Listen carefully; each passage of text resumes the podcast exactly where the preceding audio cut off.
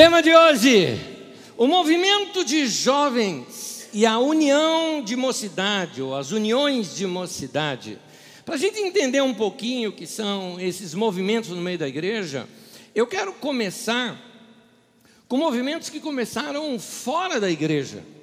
Final da década de 60, aliás, toda a década de 60 foi uma década de revolução entre os jovens.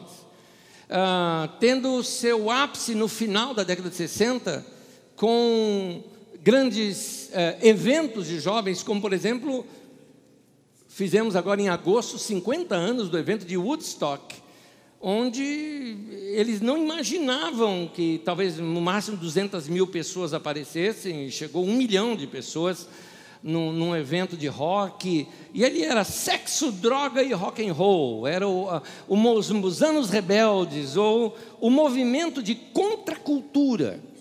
Os jovens estavam protestando contra a cultura estabelecida, aqui especificamente ali na Europa e Estados Unidos, contra este. Uh, havia um movimento muito forte no, no lado da economia com relação ao capitalismo, em que as pessoas, para eles, o que mais valia era dinheiro, e esses jovens queriam mostrar que a vida vale mais do que dinheiro. Então, esse era o movimento maluco que tinha. Uh, uh, ali através de usando rock, usando uh, roupas desbotadas e tudo mais, roupas rasgadas, e era um, a contracultura, por assim chamar. Esse movimento teve também reflexos aqui no Brasil. Nos seus reflexos aqui no Brasil, gerou, por exemplo, a nossa MPB, ah, com seu nascedouro lá, depois a Jovem Guarda, Tropicália e finalmente a nossa MPB.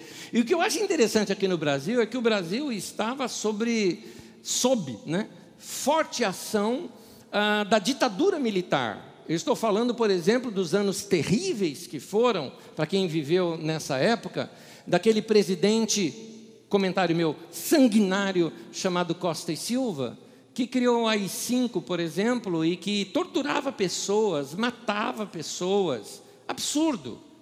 Tem uma foto no meu Instagram, se você procurar lá, você vai encontrar, onde eu faço um protesto pessoal. É uma das fotos que eu mais amo na minha vida.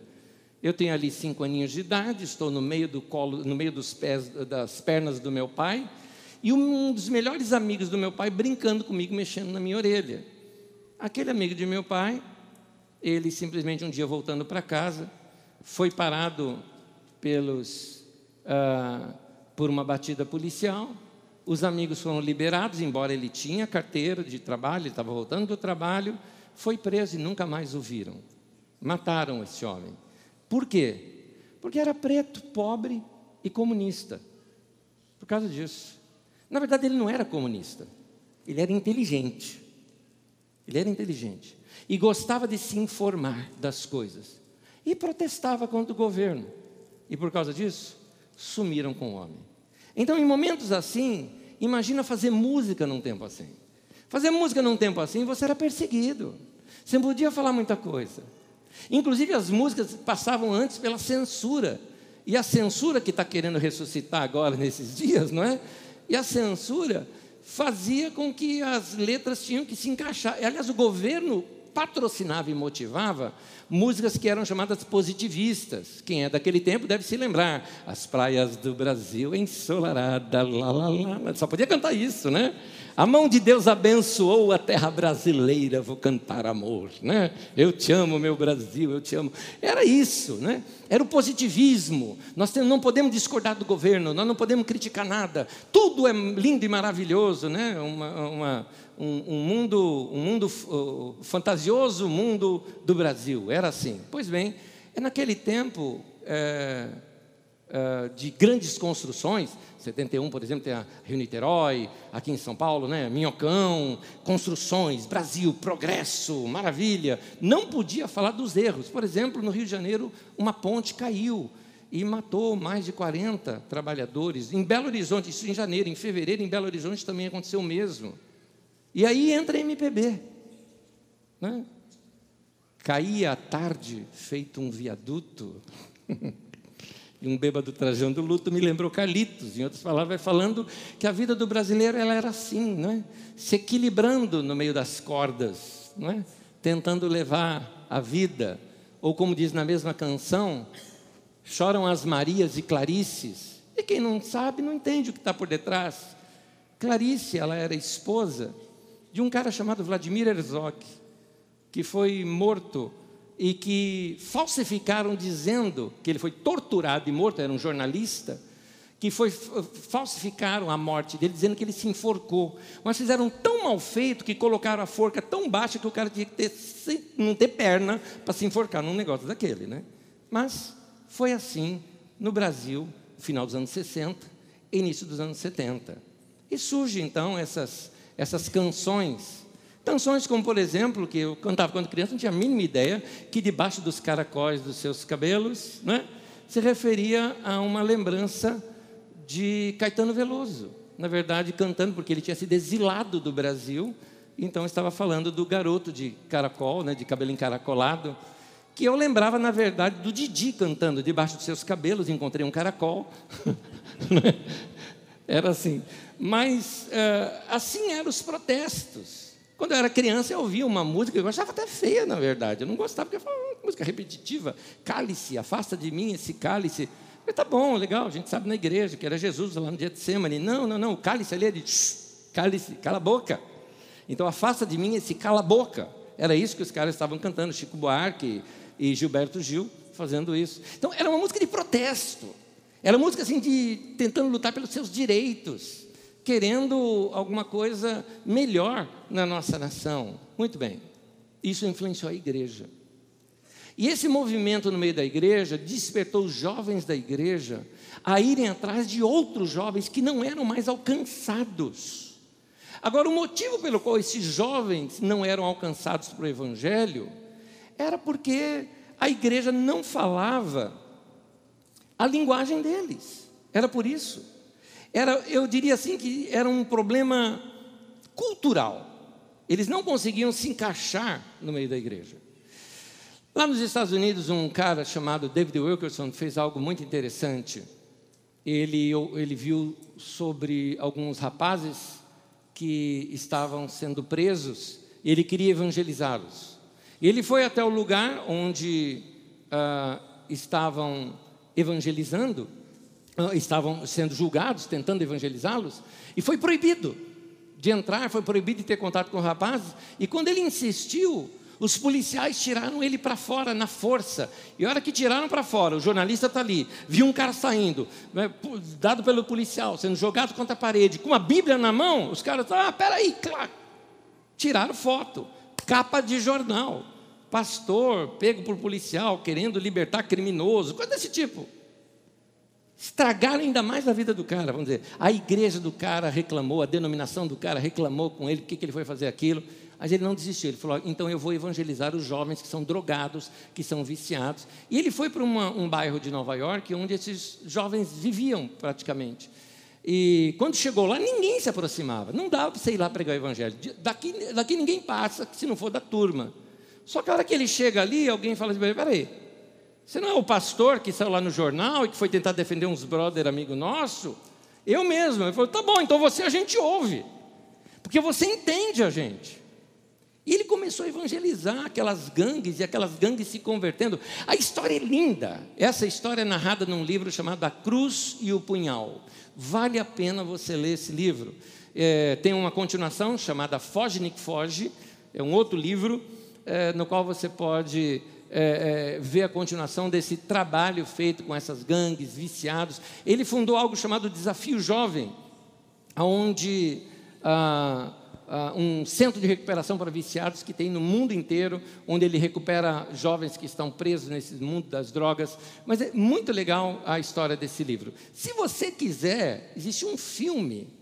Ah, os antigos, mas tem que ser muito antigo para lembrar de Pat Boone. Alguém se lembra de Pat Boone? Ah, obrigado, viu? Não estou sozinho aqui. É? Alguém se lembra? Ou oh, filha dele tinha uma voz linda, Debbie Boone. Lembra disso? Tinha uma música que você um dia já tá, já namorou, vai, fala a verdade. Você junto com seu namorado saiu e ouviu aquela música. Vou dar uma de cantor aqui, que é assim: You light up my life. Hã? You gave me hope. To carry on. Ah, Fernando, me bota para cantar aqui. Pois é, essa música foi feita para Jesus, meu irmão. Ela está falando, você iluminou minha vida, me deu esperança para continuar. Ela fez para Jesus essa música. E você namorando lá com a sua namorada e tal, né? O pai dela, Pat Boone, que é o, o, o, que faz o papel de David Wilkerson no filme. O filme chama-se A Cruz e o Punhal. Quer assistir? Tem no meu canal do YouTube. Entra lá, youtube.com, barra Rodrigues 1. Tá? É o meu entra lá e ali tem vários desses vídeos que eu coloco sobre avivamentos e tudo mais, que são citados, estão aí nesse canal que você pode ver durante a semana. Vale a pena, um filme longo, tem um trechinho dele, antes que você reclame, ah, tem um trecho que está sem áudio. Não tem, eu não achei, não está com defeito. Um minutinho, fica firme que ele volta o áudio. Tá bom? Assiste até o fim. Ah, isso gerou um movimento chamado Movimento de Jesus, ou Jesus People, um outro pastor, também maluco, chamado Chuck Smith. Chuck Smith era um pastor de uma igreja de 25 membros. E ele decidiu ir para as praias da Califórnia e começar a evangelizar os caras mais malucos ali, fumando drogas e tudo mais, que ficava ali na praia brisando. Era esse pessoal que ele queria atingir. Em pouco tempo, pouco tempo mesmo, teve um tempo que ele batizou 15 mil pessoas foram batizadas ali naqueles batismos em massa que eles realizavam nas águas do Pacífico. A igreja dele subiu de 25 pessoas para 25 mil pessoas. A igreja dele. Gente que é membro dessa igreja, eu vi testemunho dessas pessoas, Chuck Smith já faleceu, mas gente que era membro dessa igreja ou convertidos nesse tempo, eu vi testemunhos deles dizendo acerca das suas experiências com Deus naquele lugar. E eles falaram que uma das grandes marcas dessa igreja era a aceitação Lá você não se sentia mal se você fosse naquele lugar. Porque, meus irmãos, anos atrás, nas igrejas eram assim. Era todo mundo tão certinho, de terno e gravata, que se você chegasse de calça jeans e tudo mais e sentasse, a pessoa pegava, né? Sentava um pouquinho depois de você, assim, sabe? Não ficava perto. Era desse jeito. E esse pessoal veio para quebrar isso. Agora, gente nova, gente com um ritmo diferente no coração, o que aconteceu? Canções novas surgiram. Músicas novas surgiram.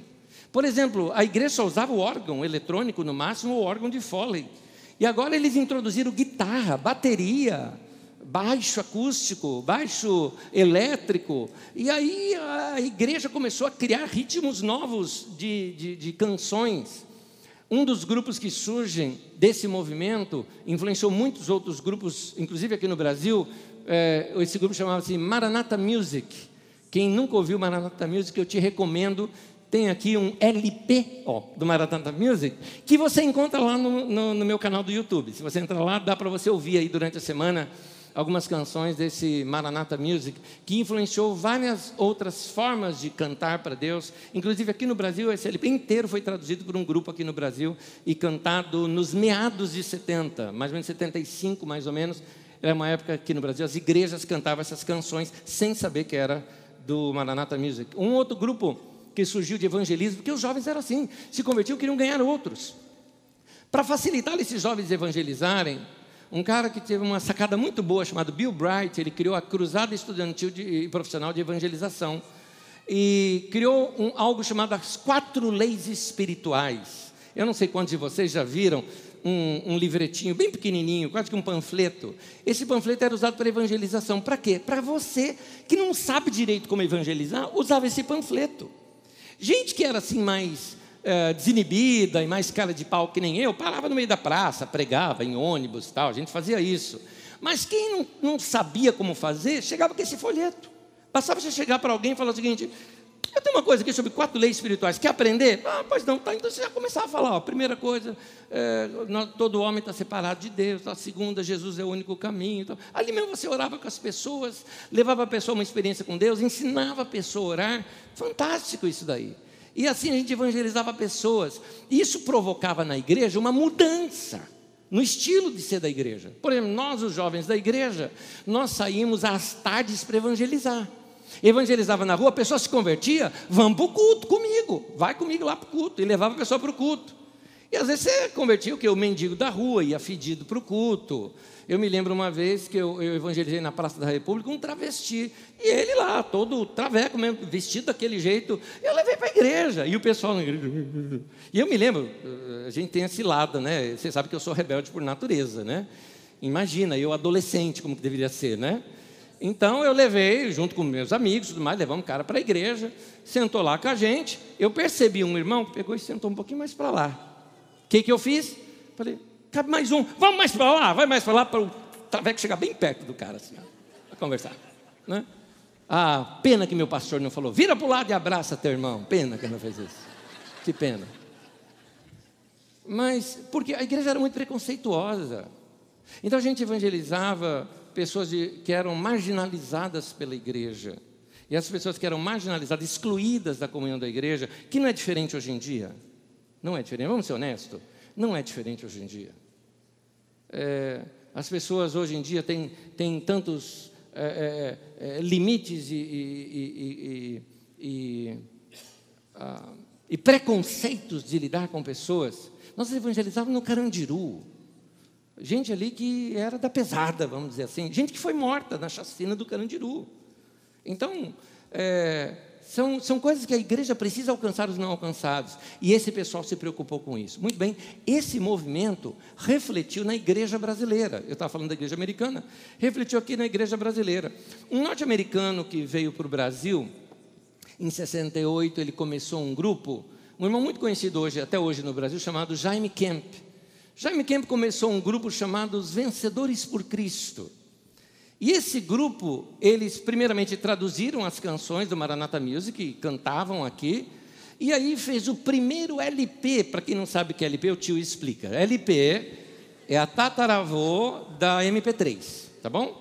Então fez alguns LPs. Esse primeiro LP, chamado de Vento em Popa, é, foi o primeiro LP com todas as canções brasileiras, e um detalhe, ritmo brasileiro, na boa MPB dos anos 70, não é MPB de hoje, é MPB lá, estilão anos 70, aquele vocal todo dividido em vozes, como eram os antigos de Chico Buarque e outros assim no Brasil, tá?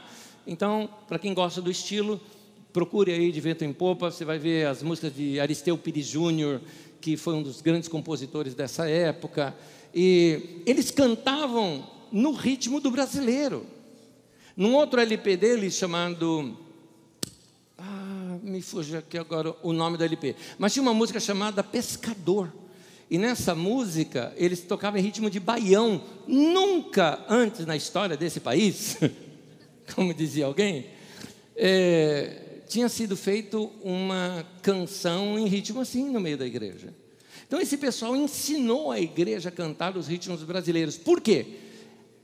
Estava tendo uma revolução cultural no meio da igreja. A igreja estava ficando mais brasileira, com mais jeito de brasileiro. Uh, o álbum chamava-se Tanto Amor. Então, vários compositores surgiram na época: Sérgio Pimenta, Guilherme Quero, Aristeu Pires Júnior, Nelson Bomilcar, João Alexandre, Jorge Camargo, Sérgio Pimenta, Gerson Ortega e tantos outros e um que eu estou recomendando hoje para vocês ouvirem, Gerson Borges, com uma música chamada Hoje, vale a pena você ouvir, porque é gente que está contextualizando a música ao nosso ritmo e estilo brasileiro. Outros movimentos surgiram depois, uh, depois da década de 70, início da década de 80, outros movimentos alternativos, como por exemplo Janires com Rebanhão, em, onde eles traziam uh, uma música completamente alternativa para a igreja desse tempo, falando uma linguagem dos jovens. E um que eu achava brilhante, que era o seguinte: quando eu evangelizava algumas pessoas que eram da escola, amigos da escola, tinha uma incoerência entre o que eles experimentavam comigo lá na escola e o que a gente tinha no culto de domingo na igreja. Eu levava violão para a escola, ficava tocando ali com o pessoal, tocava MPB com eles, tocava rock com eles, tocava músicas, não estou falando rock de igreja, não, estou falando Queen, Beatles, eu tocava essas coisas com o pessoal, para atrair o pessoal, bater papo. O pessoal cantava junto, eu falava, agora deixa eu mostrar umas músicas da minha igreja. E mostrava umas músicas muito legais, do mesmo ritmo que a gente estava cantando. Os caras falavam, meu, legal, demais, tal. Vamos lá no culto. Quando chegava lá no culto, o, o, não eram essas músicas que cantava no culto. Cantava lá, se da vida as vagas procelosas são. E ninguém sabia o que é vaga, o que é procelosa, e não entendia a letra do hino. Alvo mais que a neve, aqui no Brasil, nunca vi. Não é? E a gente cantava essas coisas. Então o pessoal falava, é legal, tua religião, né? Então, assim, não, não casava. Mas aí um dia eu descobri uma casa em São Paulo, onde o pastor nem chamava de pastor, chamava de tio. Segunda-feira à noite, a gente sentava no chão, uma banda de rock que dirigiu o louvor. Tio Cássio, movimento Cristo Salva, onde aquela banda que era, tinha o grupo 1 ou 2, e o grupo 3, que virou depois a oficina G3, com o manga, dirigia um louvor ali, a gente sentado no chão. É, o gostoso era a hora da oferta, tinha oferta lá. Sabe como que era a oferta? A gente pegava a oferta, punha na mão, orava, depois tacava lá na frente. Tudo maluco, tudo maluco. Mas era o alternativo para alcançar as pessoas que a igreja não alcançava. Então, o que a igreja fez? Agora eu vou voltar no tempo. O que a igreja fez então lá no final de 60 e no início de 70? Criou então o departamento de mocidade, que virou depois as uniões de mocidade, nas igrejas presbiterianas, igrejas batistas, igrejas mais tradicionais. Então, o culto do jovem. No culto do jovem pode ter guitarra, pode ter bateria, pode cantar, pode bater palma. No culto da igreja não podia.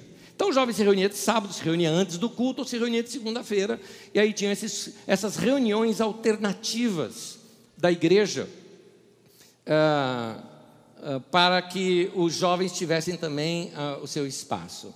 Encerrando esse assunto de história, de lá para cá, década de 90, muita coisa já começou a mudar. Outros movimentos de jovens surgiram no Brasil, movimentos como a Renascer em Cristo, por exemplo. Mas esse eu vou estudar depois, quando eu estudar sobre as igrejas neopentecostais e esses movimentos mais modernos da década de 90 para cá.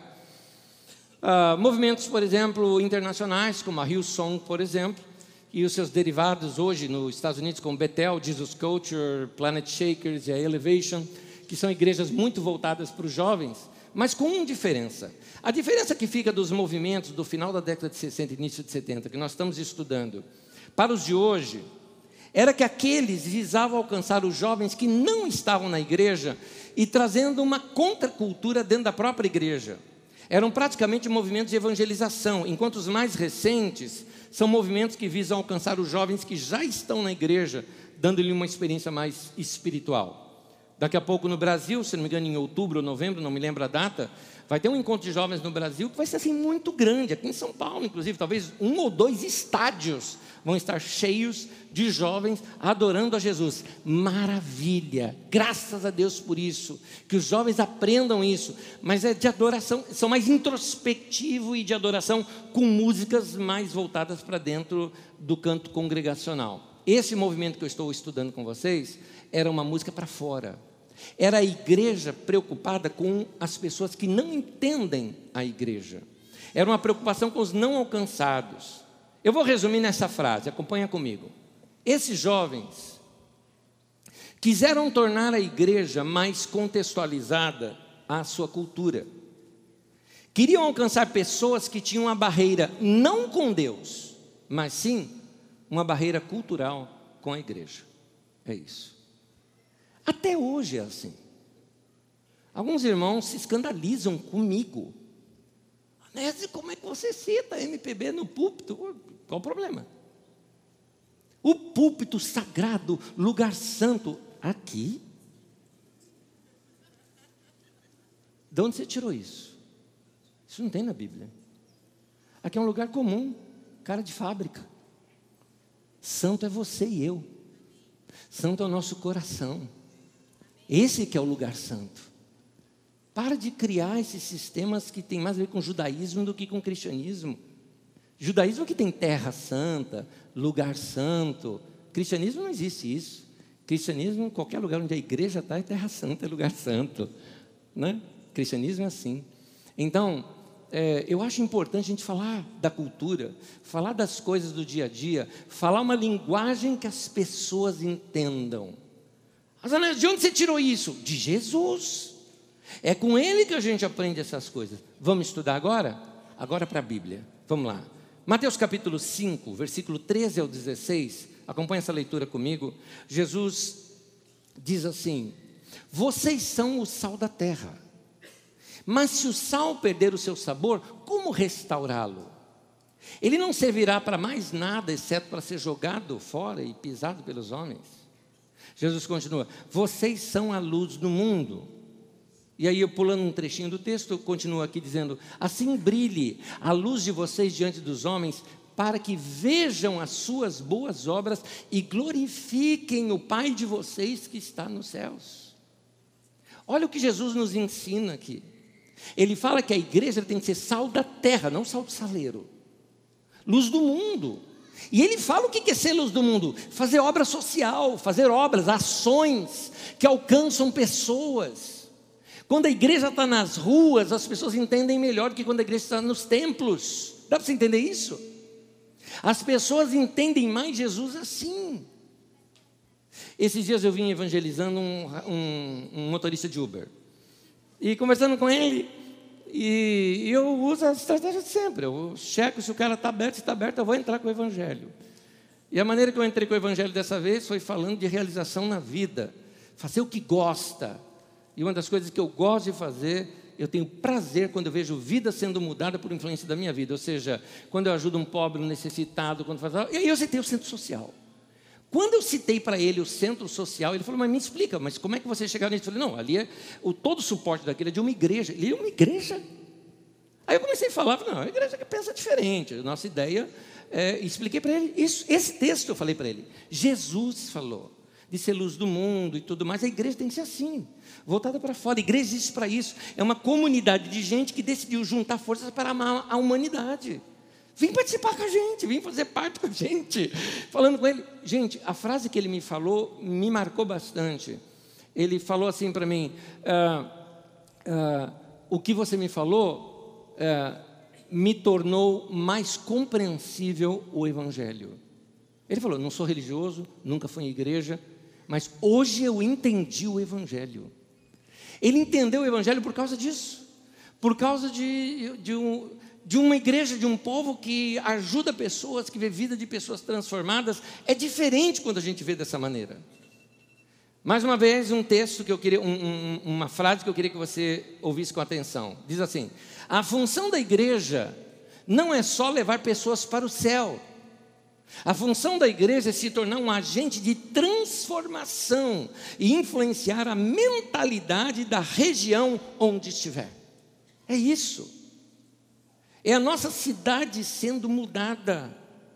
É o que um policial nos disse. Aquele bairro mudou, parou as chamadas daquele bairro por causa da presença da carisma naquele lugar. Foi o que o policial nos disse. Aliás, líder da corporação policial da nossa cidade falou isso para nós.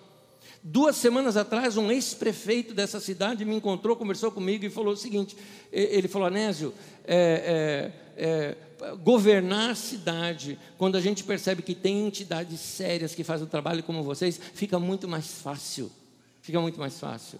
A igreja ela precisa ser luz do mundo, ela precisa ter essa expressão. Nós precisamos é, é, perder esse jeito nosso de ser de crente, que parece que é nós e eles. Parece que a gente fala uma linguagem diferente da deles, sabe, linguagem de gueto, que as pessoas não entendem. Tem gente que não sabe nem como evangelizar. E usa para evangelismo frases de chavões que as pessoas nem compreendem mais. Ó oh, pecador, arrependa-te, Cristo quer salvar-te. Pessoa, amém. Ela vai falar amém. Não entendeu nada. Mas eh, não está errada a frase. Está per, perfeita a frase. Só que a pessoa não entende. Nós precisamos falar uma linguagem que as pessoas compreendem. Nós precisamos ser mais humanos. Humanos entender o ser humano, amar, compreender, receber, aceitar. A igreja precisa ter essa cara. Livro de João, capítulo 1, falando de Jesus, diz assim, versículo 14: E o Verbo se fez carne e habitou entre nós, cheio de graça e de verdade, e vimos a sua glória, glória como do unigênito do Pai. O que o texto está dizendo é o seguinte: nós vimos a glória de Deus na pessoa de Jesus, o Verbo que se fez carne. Vamos uma tradução melhor? O Verbo que virou gente, a palavra de Deus que virou gente. Jesus virou humano, virou gente, com cara de gente. Jesus se aculturou à sua época. Jesus vestia roupa igual todo mundo, ele não se diferenciava de todo mundo. Ele se vestia tão igual todo mundo, ele era tão igual todo mundo, que Judas, para identificá-lo, precisou fazer o código do beijo, que não é beijo no rosto, tá? é beijo na mão. Outro dia eu te explico isso. Tá? O código de Judas, para os caras entenderem que aquele cara era Jesus. Porque se ele chegasse e falar, pega o cara lá, quem? Aquele de bata. Ué, só tem roqueiro ali, não tem? Só de bata. O barbudão, ali, tudo barbudão, não tem jeito. Não tinha, Jesus era igual a todo mundo. Então, esse jeito gente de Jesus ser, e que se deixava ser tocado, que brincava com criança, que levava um bom papo com prostitutas, por exemplo, ou com uh, os publicanos, e que os fariseus se escandalizavam com isso, e ele falava: não são sãos que precisam de médico, vocês são religiosos, acho que são sãos, tão, tão, tão santos já, né? São, está livre de tudo. E, quem, quem, não está doente não precisa de médico, mas eles se sentem doentes, eles se sentem exclu, excluídos da sociedade. São para eles que eu vim. Eu vou dar atenção para quem quer. Então Jesus tinha um tipo de comportamento bem diferente. Ah, veja como Jesus pregava o Evangelho. Jesus pregava o Evangelho de acordo com a situação que a pessoa estava. Você pega João capítulo 2, Jesus está numa festa. Na festa acaba o vinho. O que, que ele faz? Transforma água em vinho. João capítulo 3, Jesus está conversando com um teólogo e filósofo. Aí ele fala de novo nascimento. João capítulo 4, Jesus está falando com uma mulher na beira de um poço. Ele fala que ele é a água da vida. Ó, poço, água. Jesus usava essas referências. João capítulo 5, Jesus encontra um doente. Ele fala: Quer ser curado? João capítulo 6, Jesus encontra uma multidão faminta no deserto. Ele prega sobre o pão da vida, que ele era o pão da vida, que alimentava e tirava a fome das pessoas. Olha que coisa linda! Jesus sabia pregar o evangelho dentro do contexto que as pessoas estavam. Agora, se a gente viver dentro do nosso mundinho, Algumas pessoas até me perguntam, por que não tem mais culto na carisma? Para você viver. Eu não quero você dentro da igreja de segunda a domingo, querido. Você tem família, tempo com a família. Você precisa ter tempo com os amigos. Você precisa sair, você precisa se divertir também. Faz parte da vida isso. Aí domingo você vem, se reúne com a igreja. É para isso. Porque se a gente viver dentro de uma redoma, só com crente a vida inteira, o mundo vai ficar sem, porque nós temos que ser sal da terra, luz do mundo. Vai evangelizar onde as pessoas estão, meu querido. A gente está parecendo aquele pescador que chega, para ali do beirado do rio, põe a sua varinha e fica lá. Vem, peixe, vem. Pescador bom mesmo vai lá no meio do rio, água aqui no meio, e vai lá, e ele vai aonde o peixe está. Da mesma forma, nós precisamos aprender a mostrar o evangelho nesses lugares. Uma festa de aniversário é um grande, para fazer uma grande campanha evangelística. Como? Sendo cristão, só isso, sendo gente boa, sendo legal com todo mundo. Eu me lembro de uma pessoa que até frequenta aqui a nossa comunidade. Eu tinha, eh, eu estava, a Bíblia diz, ensina a criança no caminho que deve andar, não é? E eu estava educando meu filho mais novo, mais velho já estava educado. Nove anos de diferença, meus dois filhos. Meu mais novo eu precisava educá-lo, então eu levei para assistir Corinthians e São Bento. Um clássico. Jogão assim, Corinthians e São Bento Sorocaba. Tinha que ter garantia que ia ganhar, entendeu? Tinha que ter garantia disso. 5 a 0 aquele jogo. Converti o menino. Intervalo do jogo, tinha uma ala ali no Paquembu, que era a ala da família. E estávamos ali, daqui a pouco um cara chega para mim assim e falou: Anésio, você é aqui? É, sim, claro, e com a minha família toda ainda. Pera aí, te apresentar um cara. Aí chamou.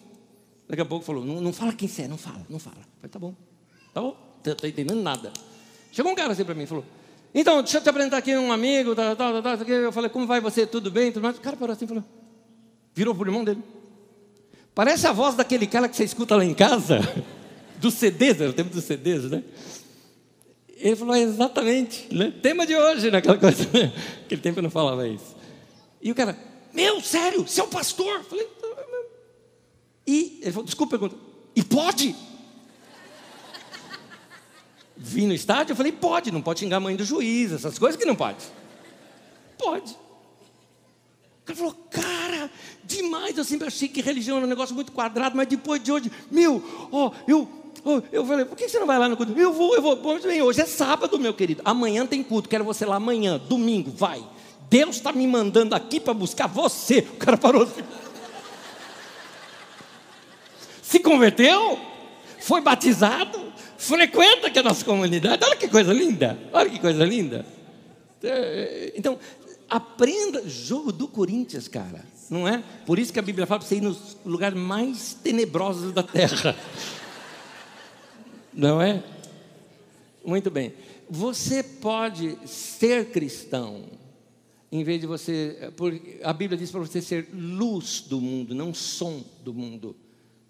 Fala menos e haja mais, querido. Será que as pessoas conseguem ler o Evangelho na tua vida? Eu estou falando nas festinhas mesmo de família, nas reuniões com amigos, nos bate-papos.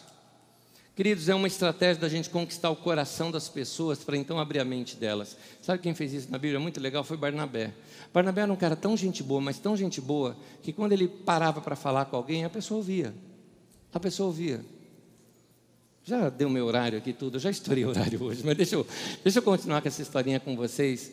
É, quem usava essa estratégia era meu pai, que a gente tinha muita fruta lá em casa. Ele recolhia aquelas frutas todas e saía assim com os vizinhos, depois foi numa carriola, passava lá nos vizinhos, batia palma, pedia, oh, vem cá, deixa eu repartir um pouco da minha riqueza com você, não estou vendendo não, é para abençoar a tua família. Aquelas mangas gostosas, aqueles abacates gostosos, os vizinhos adoravam meu pai. Meu pai era um cara muito gente boa.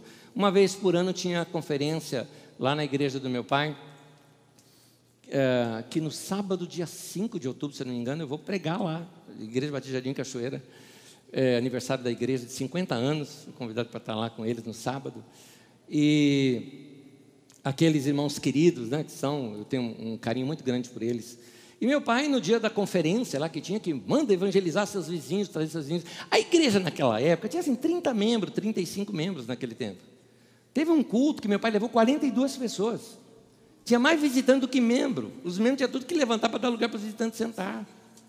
Aí como é que seu Mané, que era meu pai, que era tímido, como é que ele conseguia evangelizar os vizinhos? É servindo desse jeito.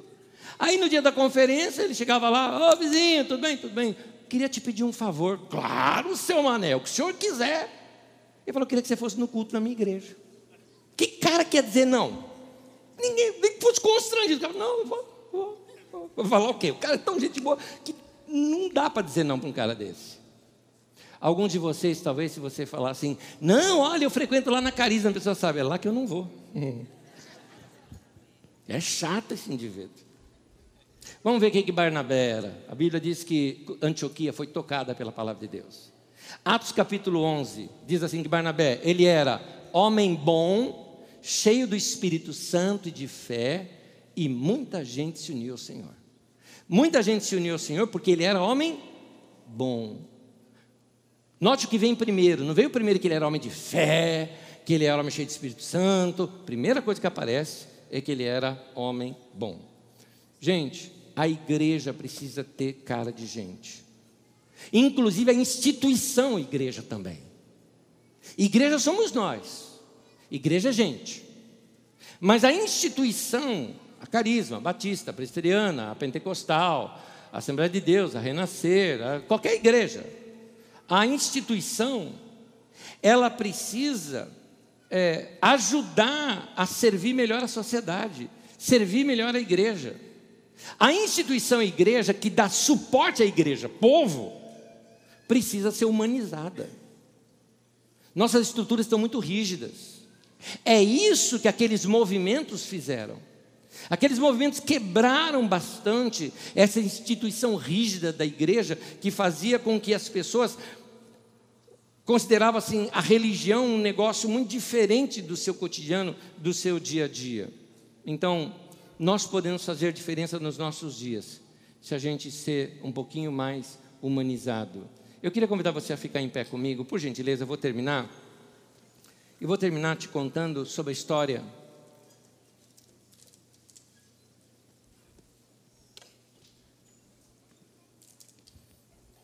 de um profeta chamado Ezequiel e depois um profeta que escreveu o Apocalipse chamado João.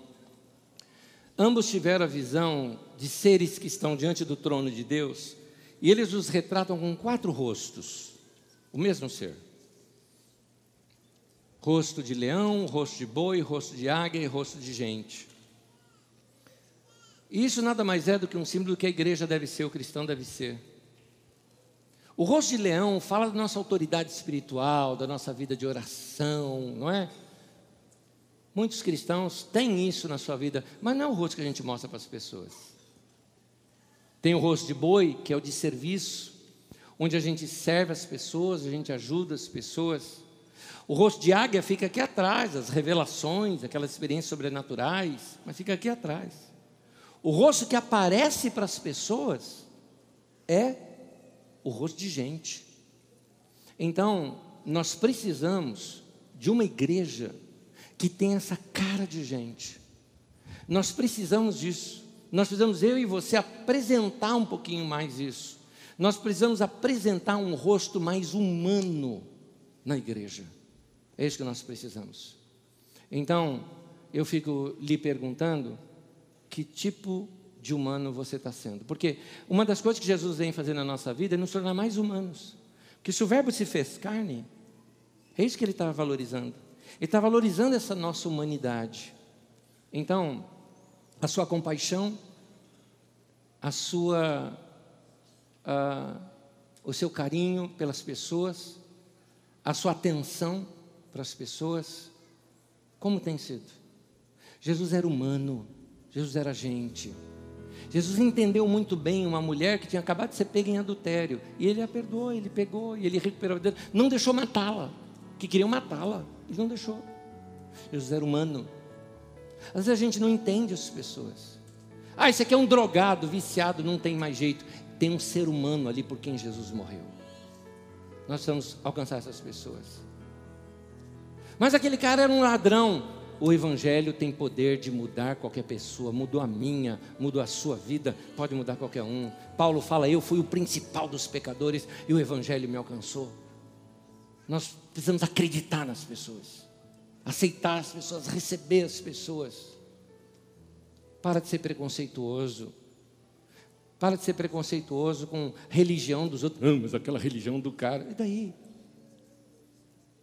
Preconceito com opções sexuais que as pessoas têm, preconceito sobre ah, ah, passado da vida das pessoas, preconceitos, preconceitos, preconceitos, preconceitos. Pronto, você cria uma barreira entre as pessoas. Ame, ame, ame e ame a todos. A Bíblia não diz que Deus amou a igreja de tal maneira que deu seu único filho, diz que Deus amou o mundo, todo mundo, todo mundo. E Deus ama todos. E é esse é o evangelho que nós temos que pregar com a nossa vida, amando, amando e amando. Que as pessoas nessa semana possam ver Jesus na sua vida. Dá a mão para essa pessoa linda aí do teu lado, que eu quero orar com você. E antes de orar, olha para mim, quero dizer uma coisa só. A lição de casa para você. Eu já te falei uma vez aqui, uma das lições de casa era a vida de oração. Na outra, a expectativa de coisas extraordinárias que pudesse acontecer na sua vida. Eu tenho uma para essa semana. Eu te desafio você pregar Jesus para alguém nessa semana. Fale de Jesus para alguém. Ouse falar do Evangelho para alguém. Coloque esse desafio no teu coração. Meu irmão, minha irmã, para de ser egoísta, para de orar por você, só ora por você, meu Deus do céu. Deus me dá, me dá, me ajuda, me abençoa. Vim para o culto para ser abençoado. Deus é comigo. Para, olha para fora. Olha para fora, vai abençoar pessoas. Nesse livro chamado Pode Falar, Senhor, estou ouvindo, Joy Dawson, uma tremenda intercessora, uma vez eu a vi pessoalmente em Belo Horizonte ensinando, ela falou: quanto mais você ora por outras pessoas, menos você precisa orar por você mesmo, porque Deus supre todas as suas necessidades. É verdade, meu irmão, é verdade. Experiência minha, eu oro pouco por mim. Oro mesmo pouco. Ah, por que você ora pouco por você, hein? Pô, porque não tem muita coisa para orar. Vou começar a orar o quê? Pelo, pelo Corinthians, pelo FIFA que eu jogo, pelo não tem coisa para orar, não tem muita coisa. Eu oro, eu tenho, minha família é pequena. Magda, Dedé, Dudu, pronto, já abençoei todo mundo ali, tal, minhas famílias, os parentes, tal, amém, aleluia. Agora, sobra tempo para orar pelos outros. Vamos orar pelas pessoas. Vamos orar pelas pessoas, vamos guardar a vida das pessoas, vamos fazer lista de oração. Algumas pessoas, de vez em quando, eu falo: qual é o seu nome? Eu quero colocar você na minha lista de oração dessa semana. Eu vou orar por você. É um prazer orar pelas pessoas. Olha, meu irmão, Pare de ser egocêntrico, seja outrocêntrico. Pare de ser demais introvertido, seja extrovertido. Deixa de ser sal do saleiro, vai ser sal da terra. Amém? Que Deus te abençoe em nome de Jesus. Quero orar com você. Senhor, Encha-nos com o poder do Teu Espírito Santo, nós te pedimos, para pregar o Evangelho de Jesus, para mostrarmos Jesus para as pessoas, que a nossa luz brilhe e as pessoas vejam as nossas boas ações e glorifiquem ao nosso Pai que está nos céus. Que vidas sejam alcançadas nessas semanas, que vidas sejam tocadas pelo poder do Teu Evangelho. É o que nós te pedimos. Usa as nossas vidas, Senhor, em nome de Jesus. Amém, amém. Meu irmão, que Deus te abençoe. Em nome de Jesus, boa semana.